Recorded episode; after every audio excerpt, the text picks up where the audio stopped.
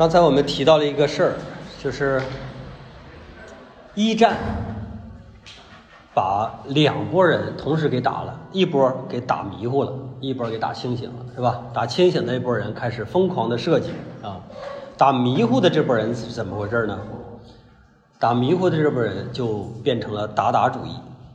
打打主义是干嘛的？你们听没听过这词儿？听过是吧？打打其实就是无意义的意思。简单来说就是无意义、没劲，一切都没意思。那么我给大家呈现的这个画家呢，叫让阿尔普。达达主义的目的是破坏人类的理性骗局。你看这个画是不是和刚才咱们说那个就契合上了？我们之前人类一直在依依靠理性去规划、去设计，然后一个宏大美好的未来。但事实证明，人类的理性只会犯错。对吧？好像犯了一个很大很大的错误，比如说一战，觉得就是一个错误，对吧？然后过去我们理性所做的所有的事未必都是正确的，那么我们应该回复自然或者是非理性的一种秩序。这个自然非理性的秩序里边包含什么呢？包含我们跟情感有关、跟个人欲望或者人性有关的一些东西。看一下阿普的这个画，你有没有发现，虽然它也是几何图形？但是他和前面那两位，这两位马列维奇、蒙德里安，他和这两个人完全不一样。不一样在哪儿？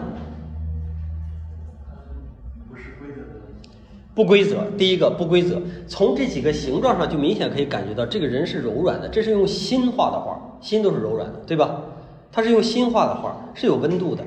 然后另外一个区别就是在于色彩，注意它的色彩不在极端。发现没有？之前那两个人，要不然就是白上白大黑块儿，要不然就是红黄蓝，对不对？这都是非常极端的色彩。而阿尔普用的是什么？用的是灰色，而且是很微妙的灰色，这也是柔软的代表。这种东西呢，更倾向于自然。我们在大自然中看到的形状也都是不规则的形状多，对吧？看到的颜色也多数都是混合色，而不是原色，所以就导致。原来那些理性的、经过高度提炼的东西，在他这儿被摒弃掉了。他这依赖的是什么呢？那些人如果说依赖理性的话，那他依赖的是什么？自然。对，一种原始感受，我们可以说是原始感受。原始感受是什么东西？各位，原始感受就是自从有人类以来，一直到今天，我们就从来没有变过的感受。这就叫原始感受。爱，你说的爱也可以啊，爱也可以啊。恨嗯，爱恨这些疼痛，对不对？痒，这些都是原始感受，对吧？它就依赖这些原始感受。理性，理性赋予你什么？理性赋予你什么叫做优秀？咱们现在说一个人优秀，怎么说？一般指的是什么？这个人，哎呀，好优秀啊！怎么说？综合能力。这个人有自律能力，对不对？啊，体格好，爱运动，学习又好，是吧？为人处事还好，还懂礼貌，等等。这个人优秀，我们说这个优秀，你发没发现，优秀这个东西是纯粹理性的，对不对？这就是纯粹理性的。我们用这个标杆已经衡量人衡量了好长时间了，但是我们很少用纯感性的标杆去衡量人。就是一个一个人设身处地的看他面对了什么事儿，然后发生了什么样的反应。我们很少这样去看待人。小丑你们看了没？看。那电影是吧？你觉得不错哈。为什么小丑能变成小丑？只有我们把视角放到他那儿，认真的去看他到底发生了什么时候，我们才觉得哦，这个小丑变成小丑那是必然，甚至是我们内心允许的。我们甚至希望说，如果我能帮助到他的话，我都能去帮助他，是这样的一个状态。但是我们昨天沈阳市就发生了一个一个事儿，杀了俩人，伤了好几个人。你能理解这个人吗？你无永远无法理解这个人，对不对？我是看到这个消息之后，我就想，我就想骂他一顿。我没说就用最恶毒的话骂他一顿，因为我也没有没有司法的，没有审判他的权利，对不对？但我骂他的权利总有吧，就是这么。但是你仔细想想，他和小丑之间，从做的事儿上来说有什么区别？没有任何区别，对不对？唯一的区别就是我们用什么样的眼光看他。我们以媒体的这个眼光，媒体给我们暴露出来这个眼光，看到了昨天沈阳市发生这个凶杀案，然后我们用电影一个非常深度，以他个人视角描写的这个方式去看了小丑，就这么简单，对不对？这就是理性和感性之间的区别。感性要求你真的投入进去才行，理性可以要求你只要说这个人很优秀就可以了。好像一说优秀，完了就已经代表了他所有他合格，就是我们社会要求的这些这些属性、这些标标准上，他都合格，就叫优秀了，对不对？对呀、因为你真的能有机会跟他相处的到那种程度的时候，对不对？才有可能啊。好，这是啊达达主义，嗯，还有一个达达主义就是这个，另外一个认为无意义的人。有很多人，因为杜尚做了什么，你们也知道，是吧？杜尚做了什么呀？做了小便池，对不对？小便池，然后做了给蒙娜丽莎画上胡子，啊，改名叫做 L A H O O O Q，就就就改这么一个名儿，也没有任何意义。你问多长时间杜尚，你说这个名儿到底是什么意义？没有任何意义，对吧？呃，那个还有那个新娘，甚至被呃伴郎们扒光了衣服，被不是伴郎，被那个那个那个什么光棍们扒光了衣服啊，是吧？还有那个，你说有什么意义？没有任何意义，没有任何意义。你去解读它，你从任何美学的角度上去解读它，能得到的结果就是自我矛盾。为什么？因为它就不属于美学，就好像你说是非要说一个女孩子她有多阳刚一样，这东西就是就是荒谬的，对吧？它就这个词儿本来就不属于来描绘她的。他呢，别人认为他是反艺术的，然后他说了这么几个字儿啊，就说我不是反艺术。反这个字儿，反这个字儿就意味着什么呢？意味着，要不然你赞成，要不然你站在他这一边，要不然你站在对一边，要不然你赞成，要不然你反对。其实，赞成也好，反对也好，啊，赞成也好，反对也好，就好像你爱也好，恨也好，其实都意味着那个人对你很重要。你非常恨一个人，你非常爱一个人，都意味着这个人对你很重要。所以，爱和恨、反对和赞成是一体两面，是同一个东西讲的。而我要做的是什么？在杜尚说的，我要做的是什么？我要做的是，艺术对我来说根本就不存在。艺术是什么？是过去理性所积累起来的东西。因为人们给艺术打上了各种各样的符号。我们一开始也聊到了，是吧？为什么画画？模仿是不是理性的？对不对？我爱画画，我喜欢画画，画画是我的表达，用画画来表达，是不是也理性的？对吧？表达什么？表达表达你的个人情感，表达你的理想、观念等等，又是理性的。所以在过去来说，艺术就一直是理性所塑造起来的，由理性所塑造起来的这么一个东西。而对于我来说，这个东西完全不存在，我就是干了这么一个事儿。你愿意叫它艺术，它就是艺术；你不愿意叫它艺术，你爱叫不叫。真的，你爱叫不叫？你看这个杜尚的访谈录，你就会发现，杜尚实际上没有人是伟人，没有人是圣人。不是说伟，有人是伟人，但没有人是圣人。杜尚也不是圣人。其实，在他的访谈录里边，你也会发现有些自相矛盾的地方，这很正常。他也没有办法彻底把这个事儿说圆。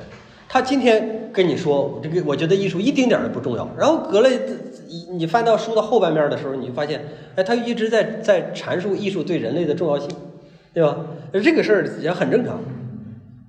他所说的这个艺术是不重要是什么意思？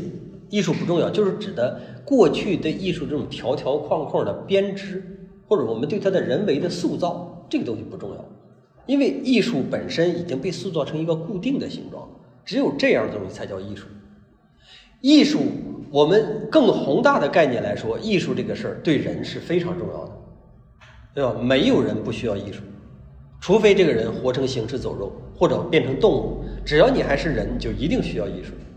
但是问题，艺术并不是塑造的被人塑造起来的那个叫艺术，是历史是一个任人打扮的新娘，艺术也是被人们不停的去插插插插插来插去，插成了一个固定的形状，就好像一个雪人一样。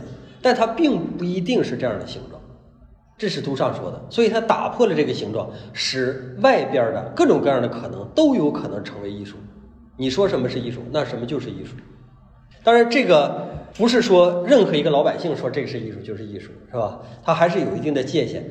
人类处于现在这个阶段，我们没有办法啊，我们也很无奈。我们知道艺术应该是无界的，但是处于我们现在处于人类的一个一个终极阶段吧，中间的中啊，不是最终的终，终极阶段。到这个阶段的时候，我们还没有成熟到可以为它不设限的程度。就好像人类的最终目标是追求自由，对吧？我们的最终目标是追求自由，但是目前阶段我们还没有办法承受真正的自由，绝对的自由，任何人都没有。刚才我们在外边说了，是吧？当彻底让你去，你去画吧，然后你有很很有可能发现，我不知道该画什么了。所以目前这个阶段，我们还需要为艺术设上一定的这个区域、这个界限，还为还需要为自由设定一定的边界。是因为我们现在处于这样的一个阶段而已啊，这是达达艺术。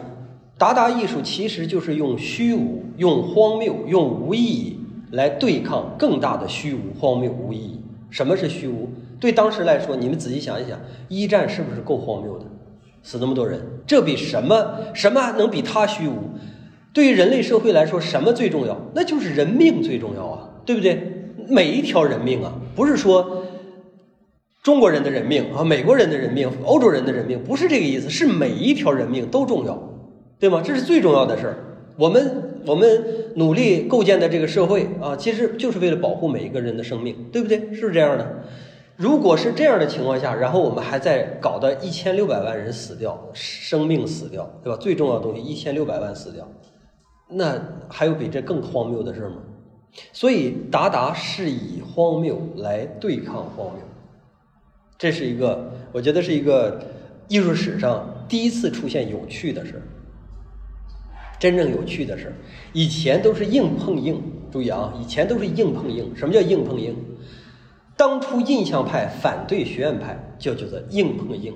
我干一件事和你，我立一个山头，你立一个山头，说你原来一个山头，我在你山头之外再立一个山头，咱俩硬磕，死磕，对吗？每一个学派来推翻前一个学派的时候，都是硬碰硬。只有达达出来的时候，是以软碰硬，化所有事物为无形。所以我觉得达达是艺术史上第一个真正有趣的事儿。但是这种有趣呢，它是有限的。大家想一想，是不是这样？因为有有这个事儿，你可以说很多，比如说数字有，从一开始一直到无限，每一个都是有。但是零只有一个，达达就相当于是零，是无，无有多少可以待开发的东西？待开发的东西太少了，就好像所有人佛家说的啊，所有人修炼修炼修炼修炼修炼，你修炼的过程你就是菩萨，对吧？你只要修炼你就是菩萨，然后修炼的最终你就是成佛。世界上可以无数种人，无数种菩萨，但是最终只有一种佛。佛是什么概念？一旦你成了佛，甭管是什么佛啊，你是这个如如来佛，就是释迦牟尼佛，你是这个这个药师佛，什么什么佛，任何佛都是等同的，一模一样的。这是佛家说的，只要是成了佛了，大家都是一样，就是无所不知，无所不能，就好像变成了什么，变成宇宙本体一样。也就是说，你修炼到达达主义这种程度，就变成了只有一种形式了。如果你一旦变成只有一种形式，就意味着死了，对不对？是这样吗？就意味着死了。菩萨修成佛，其实意味着也就是死了，是这个概念啊，各位。所以达达主义注定它没有机会，没有办法一直延续，没有办法一直延续。那么很快，达达主义就被另外一个有趣的东西给取代了。这个有趣呢，比达达。达达是虚无的，是吧？比达达稍微回归了一点，但是又没回归太多。这一流派是啥呢？对，是超现实主义。这是超现实主义里边的鼻祖级的人物，叫基里科。我上大学的时候巨喜欢这个画家。为啥喜欢这个画家呢？就是因为我觉得我他这个哲学氛围太浓了。是吧？这简直就是一本书，他一张画就是一本书，也不知道他到底在说什么。这就是一开始的时候我们讨论的，这个画比文字要更精准、更宏大的事儿。一本书这么厚的一本书写出来的内容，可能跟这一张画写出来的、画出来的内容差不太多。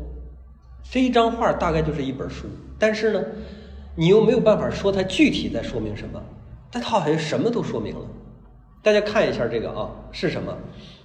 首先，这是一个广场啊，这是一个广场，后边有个墙、大烟筒，然后有一些高的建筑物，中间呢有一个古代的大理石雕像，然后阳光从逆着方向打过来，留下给所有建筑物留下长长的影子，这就是所有内容了，画面的内容。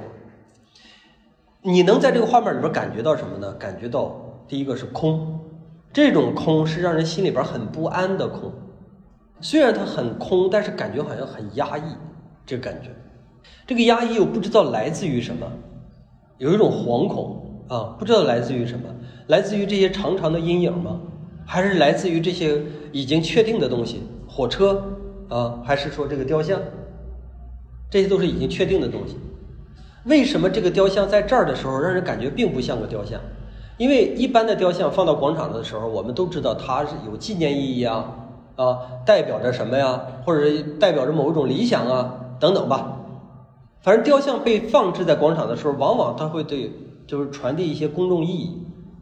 但是这个雕像放在这儿的时候，它的公众意义好像消失掉了，然后取而代之的是另外一个，另外一个很诡异的。虽然我们不并不清楚它在说明什么，但是我们能非常清晰清晰的感觉到我刚才说的这几个词儿：不安、诡异、压抑。基里科说，只有极少数人具有形而上的抽象和明晰的透视力。这个是什么意思？是指的这个人可以通过观察事物的外部，而看到事物内部的形象。是这样的一个概念，我们对就是叫透过现象看本质，是吧？透过现象看本质，但它这个本质，注意和蒙德里安的本质还不一样。蒙德里安说万物都是横线、竖线、红黄蓝，是吧？这是这叫本质。而中国人说万物的本质就是阴阳，对不对？阴阳之后就是五行。你看他讲的这个本质还不一样，他这个本质呢是一种气质。是由具象的东西展现出来的气质，不是由抽象的。刚才说的横线、竖线也好，阴阳也好，这些东西都是抽象的，它是由具象的东西。而这个具象的东西，很显然比抽象的东西更动人心魄。这首先是要承认人的弱点，啊，人就是这样的一种动物，啊，就是一种形象思维的动物，看到形象就会觉得怎么样，就是这样。没办法，每当我们看到绿叶红花的时候，我们就知道，哎，好像我饿不着了。在古代人不就是这样吗？对不对？古代人一看到绿色、红色，哎，就知道这片一大片植物，至少有果子吃，饿不死了。远古人就是这么去判断的。为什么我们这么喜欢这些干净的颜色、鲜艳的颜色？为什么？就是因为它，它对代表着曾经代表着生存，这东西就刻在我们的血液里边了。一直到今天，所以我们对形象思维这个东西永远是摆不开的。所以这些形象其实传递给我们就是这样的信息。他呢给自己起名叫做形而上主义。形而上，形而上是什么意思？学哲学知道，或者说喜欢哲学知道。形而下就是我们现在能看到的这些世界，叫形而下的，对吧？形而上呢，就是指的有一股力量在主导着我们形而下的世界，不知道是什么力量。对你可以说是道，它可以说是耶稣。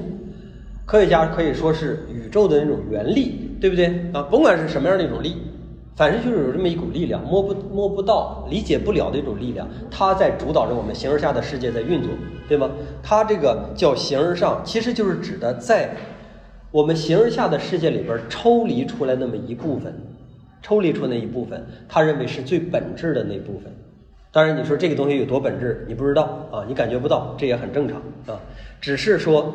他通过这些简单的东西呢，通过这些简单的东西，而且是具象的东西，的确传递出了我们想说靠文学、靠其他东西没有办法那么精确传导的一种概念、一种感受，它传递出来了。然后呢，画家们看到这样的东西之后，就觉得哇，如获至宝啊，如获至宝。因为之前的画画是什么样，都是要不是一层，要不是两层，而到他这儿就感觉有无数层。就这个表面和它的背后之间的关系距离是巨远无比的，这就使得这个画儿呢能得到一种升华。原来的画儿就是照片，那古代的时候我们说它就是照片，照片是一个非常低级的东西，对不对？啪嚓一拍就有了，非常低级的东西。然后画家们一直在想办法使画和照片之间产生差距，产生区别，对不对？一直有这样的一个想法，哎，找不着。现在他这个画画出来之后，一下就摆脱和照片的关系了，巨幅的摆脱，就好像你那个在地摊上买的故事会和买了一本这个康德，就他俩之间的区别，故事会和康德之间的区别。所以很多画家看到这样的画之后，就觉得，嗯，我知道画画应该去画什么了。他其实是创造另外一种超现实。什么叫超现实？超就是远大于现实，但是基于现实又远大于现实的东西，这就是超现实主义的诞生。紧接下来我们再看超现实里边的几个怪人啊，超现实主义里边必然都是怪人，因为你不怪的话，你很难能搞出这样的画面来，对不对？这是达利，达利说：“我和疯子之间唯一的区别在于我不是疯子。”这句话怎么理解呢？首先，他要承认一个事儿，就是疯子他做事的时候和我们常人做事是完全不一样的这个概念。也就是说，疯子身上具备一种非常优秀的品质，他不受我们世俗观念、道德、伦理等等所有这一切的约束，他不受这些东西的约束。然后达利说：“我具备疯子身上一切的这些素质，但是我不是疯子，就意味着疯子身上有一个东西，他不受控制，包括他不受自己控制这一点。”但是我不是疯子，我意味着是我完全可以控制这些东西，既拥有疯子那些好处、那些超能力，同时呢又有正常人这种可以自我控制的这个这个能力。呃，这是达利。那达利给我们创造了什么呢？他和刚才我们说的基里科不一样的地方，就是基里科的东西完全都是现实的东西，完全是现实，你看到的每一个东西都是现实中存在的东西。而在达利这儿之后，是梦境里边的东西。梦境里边就是说可以可以非现实，注意是非现实。那个超现实是在现实基础上，非现实也是在现实基础上的。非现实，比如说这个钟表这个东西，它软化了，软塌塌，软化了，这就是非现实的。钟表是不可能软化的。嗯？不，你来解释一下。不，你来解释一下，如果钟表软化了，它怎么走？哦，你说这个指针走到这个平面的时候，然后它自己会降下来吗？对不对？所以说，现实中这个东西它不可能是软化的，它其实是更多的存在于梦境里边的东西。这梦境里边的东西就得多亏弗洛伊德了，对吧？呃，弗洛伊德老说梦的事儿，然后呢，就激发了很多艺术家敢于把梦境里边的东西带入到艺术中来。达利的确是一个。天才啊，的确是一个天才，这个毋庸置疑。只不过呢，他这个东西慢慢做多了之后，你也会感觉无趣，是吧？你少的话，你就看几个，感觉哇，真棒啊，真棒！这创造力绝对不一般。那看多了之后，你觉得嗯，有的时候是为了怪而怪。另外一个人就不一样了啊，另外一个人是也是我特别喜欢的一个艺术家，叫做玛格丽特，他就不一样了，他不是为了怪而怪。当然，他的画其实我觉得也并不怪，他是把达利的东西一部分东西拿出来，然后把基里克的东西一部分拿出来，然后又加上了一个什么呢？又加上我觉得是加上了一个作为人的睿智和幽默放到了一起，睿智和幽默，所以他的画你看起来之后，你就会觉得嗯，很有想法。注意，不是为了那种耍怪的想法，就是单纯的想法，很有想法。哎，这个圆点放在这儿，这个红点儿还是一个太阳。一个红点儿怎么那么容易被人误认为是太阳呢？是这意思吧？这明明就是一个红点儿，就跟我们画廊里边看画，画卖出去了，旁边贴那个红点儿是一模一样的。一个红点儿为什么就能那么容易的被误认为是太阳？呃，这种这种错觉是怎么回事儿？玛格丽特其实他一直在讨论一件事儿，就是画的可信度。在这之前，我们说了，人们宁愿相信画，也不会愿意，就是说，在画和现实之间，人们更愿意去相信画，因为他认为画就是真实。别说之前，就现在的人，有很多都都相信画，不相信真实。我说过好几遍这个事儿了啊。你现在来想一个，想一个那个你的异性朋友啊，你挺喜欢的一个异性朋友，你去想他，你会发现你对他的记忆更多的是停留在他某一张照片上，他的形象。就我说的是异性朋友啊，不是说你最亲密的你的你的对象啊，过于亲密的就不是了，就是一个不是很熟悉，但是你又很你又很中意的一个异性朋友，你会想想，他的照片其实比他的本人更对你的大脑更有说服力，对吧？就是我们对于图像的这种信任其实是无条件的，自古以来就是这样，但是。这个图像太有欺骗性了，嗯，是吧？你那张你脑袋里边想那照片，或多或少的都会对美被美颜了一些。玛格丽特有一张画叫做《这不是一个烟斗》，记得那张画吧？我没我没放出来，就是他画了一个烟斗，画了一个烟斗，然后底下写了一行字儿：“这不是一个烟斗。”什么意思？就这这就是一些一堆颜料而已，这就是一堆颜料，因为巧合被罗列成了这个样儿。然后呢，你就认为它是，你就确定、确定无疑的认为它是一个烟斗，这是错的。不要被画的表象所欺骗。这个概念其实非常重要，非常重要。重要在哪儿？重要在人们看画的方式。原来人们看画就认为它是真实的一个证据，对吗？它是保留真实的这么一瞬间，这是人们看画。所以人们对于画。就认为它天经地义的，就是它的义务就是保留真实、保存真实，它的义务就是这样。而玛格丽特明确的告诉你，不要相信画所告诉你的东西，你眼睛看到的未未必是真实。那么好了，他就相当于把画解放了，对吗？把画解放了，画没有这个记录真实的这样的一个义务，或者说早就没有这个义务了。你可以记录真实，你可以用摄影吧，对不对？当然，摄影也不靠谱。现在现在看变脸儿，对不对？你们看过那些变脸没？啊，A R A I 换脸，我觉得太像了，那换的啊，对啊，那那我看那个他们换那个奥巴马，完全看不出来，那讲话讲的啊，讲的完全看不出来，换的太像了。现在还有一种要换声技术。我说话，我说五分钟，他就给你录下来，然后他通过分析你的语言，然后呢，你发音方式，再用那个 AI 去读一段我从来没说过的话，跟我说的一模一样，换脸换声这些东西，也就是说，现在我们能相信的东西其实并不多，对吗？能相信的东西并不多，就是你选择你愿意相信什么，那这种时候你就更不要对画本身有真实的要求了。无论你是看画的人，还是你是画画的人，反映真实，你当然可以选择去反映真实，但反映真实并不是你的第一要务。而创造一幅图像，这幅图像它可以给你带来什么更重要，它自己反映什么不重要，给你带来什么更重要。这是玛格丽特，然后还有一个超现实主义画家，这个人。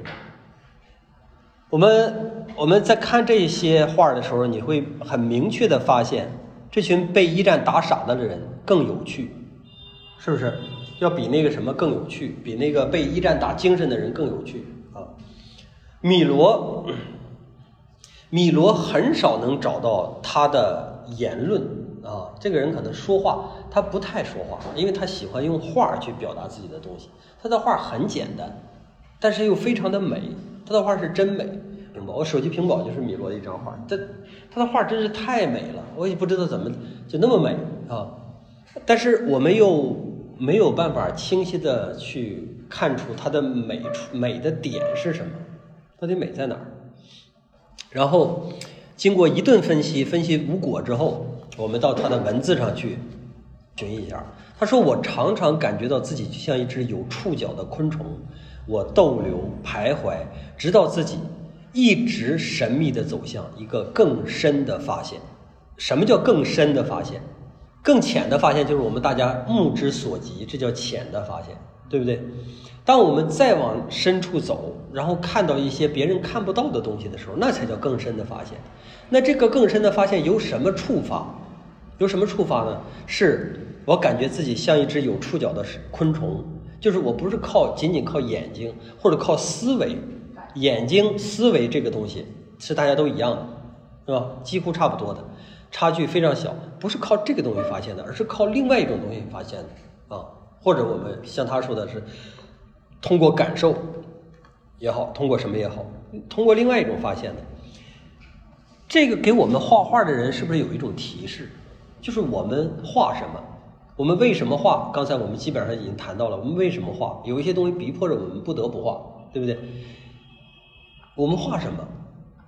我们看到了什么？如果你就是看到了一个平平无奇的表象世界的话，那真就没有必要画。我看那个女孩画那个两个人的背影，那个红红衣服那个，是不是你画的？对吧？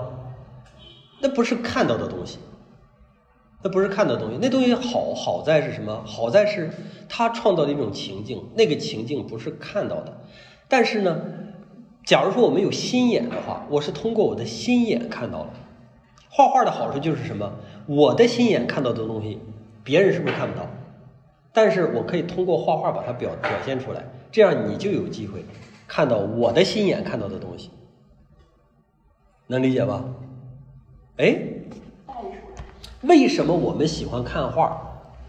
我有的时候就说，我们喜欢看画、看电影、读书，目的是什么？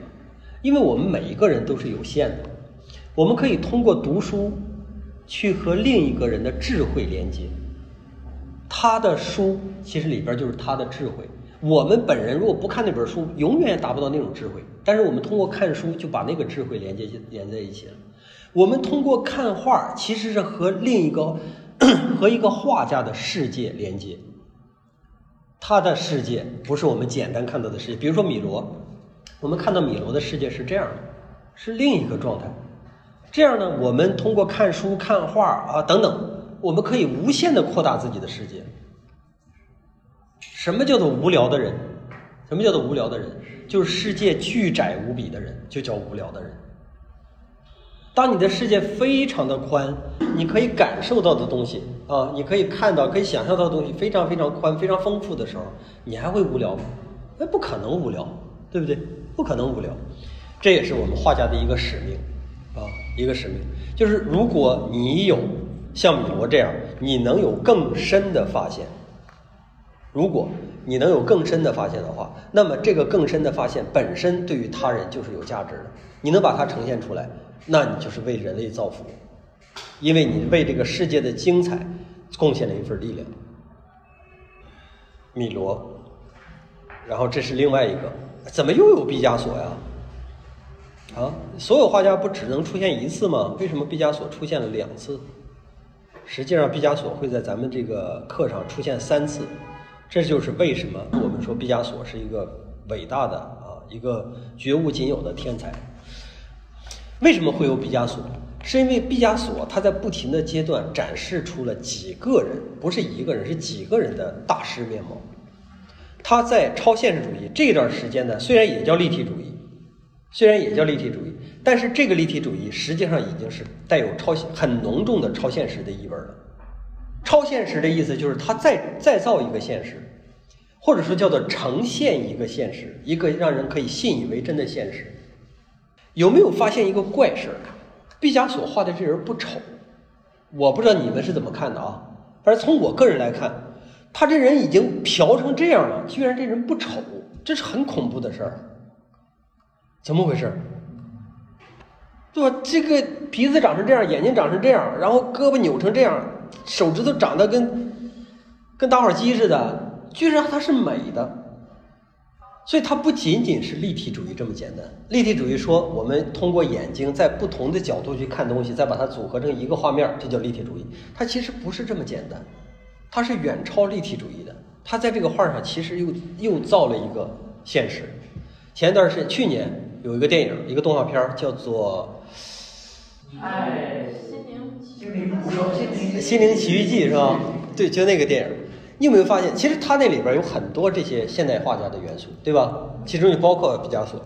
你有没有发现，他们到那个世界的时候，人都变成了那个样子，然后仍然是有美丑的，啊，什么概念？就是毕加索呈现的不仅仅是一种观念，绘画的观念，他仍然在美的范畴内在在活动。他最开始的时候，毕加索已变成一个冷冰冷酷无情的分析立体主义画家。那个画那就真的是冷酷无情的，啊，变成一个超理性的。但很快他发现理性并不适合他，所以呢，他就转化成这种极度感性的这个画面。这个画实际上是感性的，对吧？极度感性的画面，承认人的弱点啊！我一遍遍强调这个事儿啊，承认人的弱点是创造艺术的一个一个先决条件。我们还要简单介绍一下在德国发生这几个事儿。德国是和任何一个其他欧洲国家都不太一样，它的艺术为什么它不太一样呢？就是因为它在这次战争中扮演的角色不一样。德国是挑战国，什么叫挑战国？就是它挑战它周围的一切国家。当然，它跟奥匈帝国啊这是联盟，但是你想一想，它跟它自己右下角的一个国家联盟，然后打的是谁呢？左边，左边的左边。上边右上边，他打周围一圈的国家，就是他谁也不服，他就要干。结果呢，他在战争中损失是最大的。这个损失大到什么程度啊？大到战争已经打不下去的程度。德国没有战败，在一战的时候，德国并没有战败，他是打不下去了，打不下去了。他看明白了，如果再打下去，我们还有没有可能胜利？有，有那么一线希望。但是如果我们真的拼到我们胜利的时候，有可能我们这个民族就没了。就拼到那种程度，所以算了吧，不打了，我们投降，我们认输了。这是德国在一战里边的遭遇。然后一战结束之后，对德国画家和对其他画家这种影响是不完全不一样的。一战结束之后，德国有大量的赔款，就整个国家就陷入到我们清末那个时候，那个赔款让人让人觉得，就这个国家把国家卖了都赔不上那种啊，就大量的赔款，整个国家就一下就崩溃了。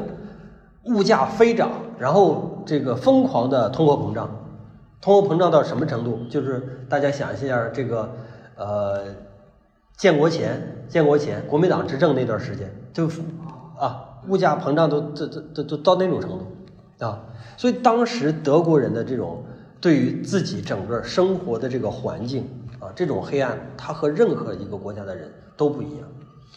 这个时候就造就了德国有这么一波人。开始搞什么呢？搞叫做新现实主义，在描绘现实，他还仍然去回到描绘现实，揭露痛苦。这些人呢，他们的手法，他们来自于谁呢？来自于表现主义。因为表现主义这个啊，这个这个要说到之前的美术史了。表现主义是从谁开始的呢？从两个人开始的，一个叫梵高，另一个人叫蒙克。大家知道这两个人是吧？蒙克就是大喊那个啊。梵高你们都知道了，梵高很快就死了，但蒙克没死。蒙克呢就开始被邀请到德国，他在德国居住了很长时间，然后就把表现主义带到了德国。这是在十九世纪的事儿。然后到了二十世纪，德国就成了表现主义的主战场。表现主义是什么概念？表现主义为什么人要表现？就是因为内心情感要释放才要表现。所以表现主义是一个极度浪漫的主义。浪漫，此浪漫非彼浪漫啊，跟点颗蜡烛、喝点红酒那个浪漫不是一码事儿，那个叫虚假的浪漫啊。这个浪漫呢，是像什么？像李白叫浪漫，屈原叫浪漫，就是内心情感极度爆啊，然后对极度爆，就就像那个大瀑布一样，必须得怎么样啊？像宇宙大爆炸一样，必须要迸发，这叫浪漫。所以这个德国人就认为我们是这个表现主义是一个极度浪漫的主义。但是太浪漫了，想象力太丰富了，一切全想活在想象力中，对眼前的这个现实这么一对照的时候，眼前这么多的苦难和那个浪漫，他俩之间好像关系关联太少了。于是德国就新出现了这么一个门派啊，叫做新纪物主义，啊，也也叫新客观、新现实都行啊。这个主义呢，相当于是脱胎于表现主义，它的手法很像表现主义。但它的核心和表现主义是相反的，表现主义是源自内心，它的这个新客观是源自于现实，所以他们画的东西都跟现实东西有关。贝克曼是他里边的一个代表人物，他说问题不在于题材，而在于用绘画的方式把题材转变成画面的抽象。为什么我要跟大家提这句话？各位，你们是画画的人，我要跟你们说好好说一下这句话。问题不在于题材，他画的题材什么？这是圣经题材，对吧？还有这个政治题材等等吧，各种这样的题材，这些题材在他来说不重要，重要的还是画面自身的影响力，画面自身的张力。这个自身的张力如何创造呢？用绘画的方式把这个题材变成画面的抽象。这句话如何理解？可以简单的来说，就是现实中，假如说有一万面儿、一万个面儿，那么作为画家，你在其中选哪几个面儿？我们去描述一个人也好，一个事件也好，一个时态也好，什么样的时候，你都会发现它有无数个面儿。而你作为一个画家，你必须要在其中挑选，去抽离出一些关键性的面儿，然后摒弃掉其他的面儿。只有这样，你才有机会使这些东西获得它最大的这个表现力的释放。这是给也是给你们利用这句话给你们的忠告啊。这是一战之后的德国，一战之后德国还有另外一个画家叫迪克斯，他这是画的一个女记者，这张画相当有名啊，估计大家也见过是吧？画的一个女记者，新器物主义之描绘对象为外部的世界，不同于表现主义之诉诸主观感受和描写自我。新器物主义形式成于表现主义时代，但是它是对表现主义的一种翻转。为什么狄克斯会画一个这样的一个女性记者，丑陋的？看到没？是不是丑的？首先说这个女记者怎么样，丑不丑？正常你去古代的时候，你去给人谁画一个肖像，一个女的呀，一个女性，知名女性，你去画一个肖像，是不是要故意往美里画一点儿？这论谁都会那么去去去去想，但是他又故意的把人往丑里画，你这个这个手简直就是就已经完全畸形啊！这个嘴是吧？这个嘴的感觉就像老妖婆一样，对吧？这个身材肚子比胸大太多了，对不对？这样的一个身材，就这样的一个女性的记者，仍然被被画者本人认可，被世人认可，是为什么？这就说明他有一个非常强大的自信。什么自信呢？就是外表的这些粗浅的美是毫无意义的，就这个自信。一个人的能量绝对不能靠外表这些粗浅的美去去衡量。一个人能量到底是什么样？这个女记者非常有名，当时啊非常有名，也是非常有这个社会公信力的一个人。她的这些公信力完全跟她的外表无关，就是跟她做了什么事儿有关，对吗？相反，越是这样的一个形象，大家就越知道他内里那些能量是有多大的。爆裂鼓手你们看过没？看过是吧？那个光头走到那个一年级，就那个小伙主男主角他们班的时候，一排人，然后走到最中间那个女的那儿，你来一段，让我看看你是不是靠这个脸蛋儿进来这儿的，坐在这个首席这个位置的。这么说的，你是不是靠脸蛋儿而坐在你这个首席的位置的？那女生一拉停，看来是，明白什么意思吗？明白什么意思吗？相反是越好的外表，相反是越好的外表，就证明你所得来的这些东西，你内在的能量所呈现出来的贡献越小。所以越是这样的一个形象的时候，你越知道这个人他到底是在做什么，他为什么值得人敬佩。